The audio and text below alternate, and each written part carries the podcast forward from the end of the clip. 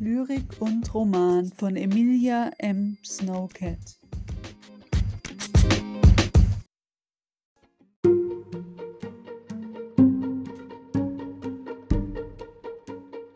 Urlaub mit Raumschiff ungenehmigt von Emilia M. Snowcat.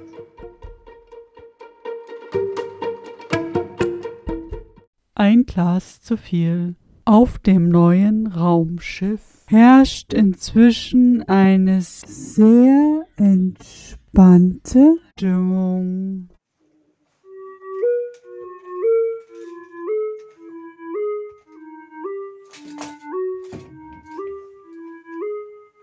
Wenn man es mal mit dem Beginn ihrer Begegnung vergleicht. Ralph, Jeffrey und Petrov sitzen alle auf den gemütlichen schwarzen Sitzmöbeln in der Lounge und entspannen sich. Der Autopilot scheint zu funktionieren, meint Jeffrey. Natürlich funktioniert der. Hab ich extra dafür eingerichtet. Ich bin doch viel zu faul zum Selbstfliegen, meint Petrov darauf. Wie hast du das nur geschafft, so schnell einzurichten? Das ist wirklich zu bewundern. Noch bevor wir gekommen sind. Ach, das ist doch gar nichts. Ich hatte eine technische Ausbildung. Und ab und zu schaut man sich ja was ab, wenn man sich illegal auf Raumstationen zum Entführen befindet. Das ist ganz hilfreich, erklärt Petrov, stolz und streichelt sich die Brust selbstlobend. Jeffrey hingegen überkommt ein plötzlicher Durst auf Alkohol. Irgendwie ist er schon voll in Weihnachtsmarktstimmung. Ah, ein Punsch wäre jetzt toll. Oder irgendwas Gescheites zum Trinken. Ich will feiern. Schließlich gibt es einen Grund. Wir sind doch jetzt Freunde. Wir gehören jetzt zusammen, meint Jeffrey euphorisch, steht auf und tänzelt herum auf der Suche nach versteckten Prozentwerten in Form von Getränken. Er öffnet mehrere Schränke.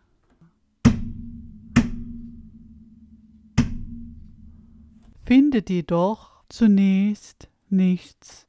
Ein paar davon muss er so schnell wieder zuziehen, damit er sich diesen nervigen Alarmton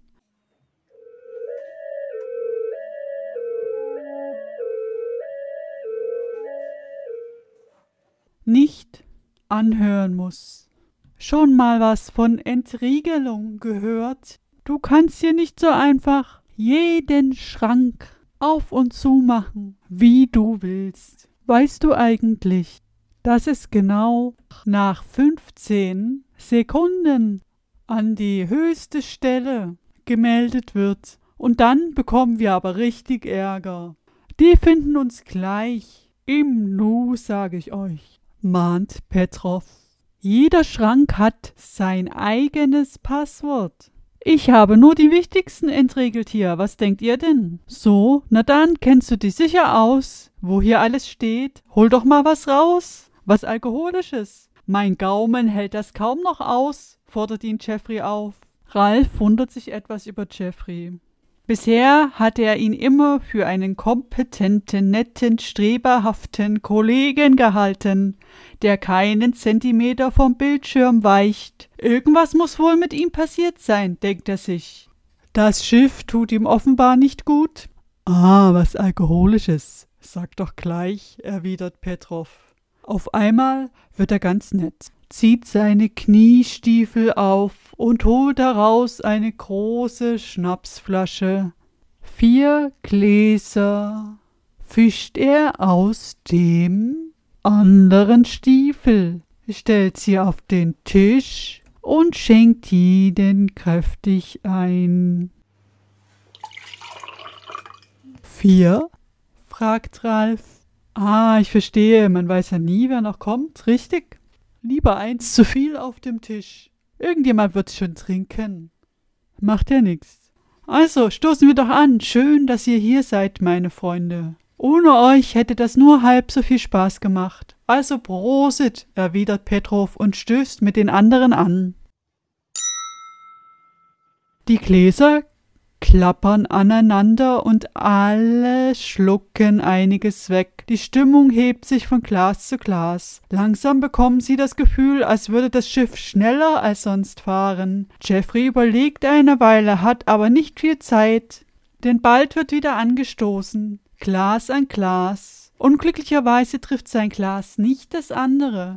Jeffrey, du solltest wirklich aufhören. Du verträgst nicht so viel, meint Ralf. Allerdings meint Petrov belustigt. Ja, diese Art von Alkohol ist nicht so ganz ohne Auswirkungen, wenn man davon trinkt, sagt Petrov. Du forderst es ja gerade so heraus. Petrov stürzt uns noch ins Unglück, aber ich bin noch nüchtern, erwidert Jeffrey und trifft diesmal mühsam das andere Glas. Was soll denn das heißen? Auswirkungen? fragt Ralf. Na ja, das wirst du schon erfahren, wenn du schön weiter trinkst, sagt Petrov.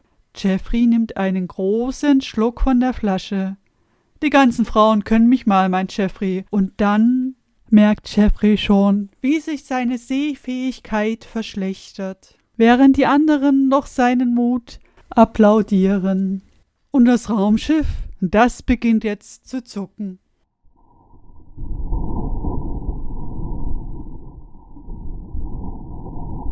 Jeffrey und die anderen wanken ins Cockpit und müssen sich am Rand festhalten. Jeffrey schaut, ob er herausfindet, was los ist. Als er auf den Bildschirm sieht, erkennt er die Sterne kaum. Sie verschwimmen vor seinen Augen und ihm wird extrem schwindelig. Er versucht den Steuerknüppel zu erreichen und zieht ihn versehentlich nach hinten so dass das Schiff in Schieflage gerät. Petrov schiebt sich quer über den Fußboden und wischt diesen dabei fast. Die Raumfähre liegt so quer, dass er kaum gerade laufen kann und sich an irgendwelchen Stangen festhalten muss. Schließlich erreicht Petrov den Knüppel wieder und das Raumschiff kommt langsam wieder in die ursprüngliche Position zurück. Scheint, wir haben Glück gehabt, meint Petrov, als sich das Schiff leicht senkt und einen Planeten ansteuert. Beginnt es wieder zu zucken. Echt? Was soll das denn jetzt? beschwert sich Ralf, als das fliegende Modell in die Richtung des Planeten schlittert. Petrov drückt sämtliche Knöpfe, jedoch ohne Verbesserung. Kannst du das überhaupt, will Jeffrey sicherheitshalber wissen. Natürlich doch. Natürlich, antwortet Petrov darauf. Und dann mischt sich auch noch Ralf ein. Was? Was? Ich verstehe kein Wort. Mach doch endlich was, ich will nicht sterben. Dann bemerkt er Ralf an der Tür, der sich die ganze Zeit an einem riesigen grünen Knopf festhält. Seht ihr da hinten den grünen Knopf? Das ist aber ein schöner Knopf, erwidert Ralf. Ein schöner Knopf. Unglaublich schön. Bevor Jeffrey und Petrov kapiert haben, was los ist, hat Ralf diesen schon gedrückt. Bitte treffen Sie alle Vorkehrungen, um zu landen sagt eine technische Stimme, und das Raumschiff taucht ein in die Atmosphäre des fremden Planeten. Nach einer Weile setzt es sanft auf den Boden auf. Mit einem leichten Klirren. Petrov ist zwar nicht wirklich begeistert, aber erleichtert, dass sie zumindest nicht mehr abstürzen. Natürlich, das sah aber nicht so aus, betont Jeffrey während Ralf schon ins Hinterzimmer verschwindet. Ach, das hat damit nichts zu tun, verharmlost Petrov. Wie oft bist du denn schon abgestürzt, will Jeffrey wissen. Ach, so an die 500 Mal. Und das überlebst du? Klar, ich bin ja auch kein Mensch. Jeffrey schaut ihn böse an. Kein Mensch, aber wir vielleicht. Das kann ja nicht dein Ernst sein. Alles schön und gut. Aber wir hätten das vielleicht nicht überlebt.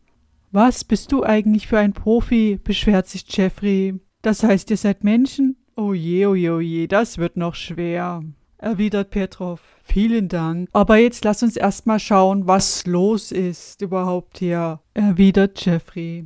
Petrov sagt eine Weile nichts mehr, bis ihm einfällt. Hoffentlich kriegen wir das Ding nachher auch wieder hoch. Was fragst du mich das? schießt Jeffrey zurück.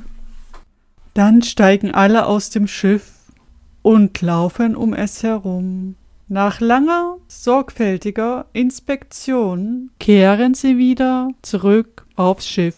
Sieht ganz gut aus von draußen. Was sagt jetzt der Profi? fragt Jeffrey Petrov.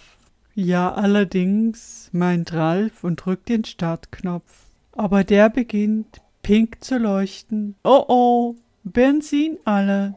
Oder wie sagt ihr das auf der Erde? Wir müssen unbedingt neuen Treibstoff besorgen, stellt Petrov fest. Ralf geht schon mal raus. Dann sagt plötzlich eine Computerstimme, ein Passagier hat das Raumschiff verlassen. Möchten Sie starten? Nein, schreit Jeffrey und rennt durch das Schiff, um irgendwelche Knöpfe zu drücken. Vorgang abgebrochen, sagt das Schiff schließlich. Also hat es doch Benzin. Ralf, ist der Kaffee jetzt fertig? Ja, ja, ich komm schon gleich.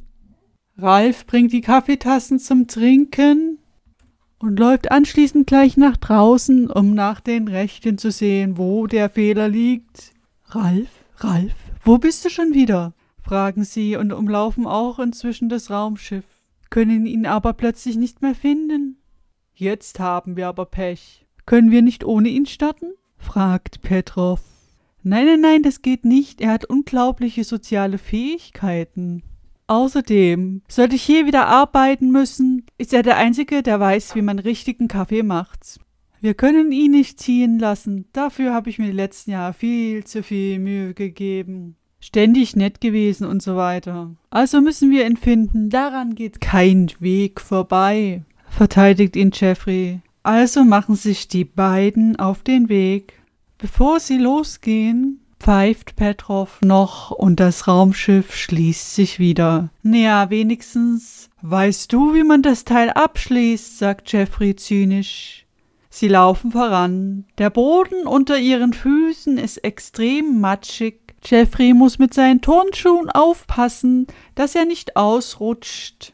Petrov ist da mit seinen Hippie-Schuhen besser bedient. Jeffrey fragt sich gerade, wann er die Zeit hatte, seine Stiefel auszuziehen und diese hier an. Sie sind ein einziges Schnürkunstwerk aus Jesuslatschen. Und vorne sind einige Blumen geknotet. Auch das macht Jeffrey schon wieder wütend. Vielleicht kann man den abhängen, aber eigentlich braucht er ihn doch. Und alleine ist es sowieso viel zu gefährlich. Hier auf jeden Fall. Naja, vielleicht doch später noch. Dicke, fette Vögel kreuzen ihren Weg und geben unromantische Laute von sich. Bei einem meint Jeffrey so etwas wie Plumps zu verstehen. Er reibt sich die Augen und wird müde. Auch Petrov fängt an zu gähnen. Die ganze Gegend wird sehr nebelig. Der Himmel scheint trotzdem sehr dunkel zu sein. Die Temperatur lässt sich nicht genau definieren, weil sie ständig sekundenweise von warm, ouch, nach kalt wechselt, wie bei einem Wasserhahn, der ständig neu reguliert wird. Jeffrey hebt die Arme hoch vor Beschwerde. Da wird man ja wahnsinnig, meint er. Ist vermutlich auch Zweck der Sache, antwortet Petrov, der ihn verstanden hatte, weil er dicht hinter ihm läuft.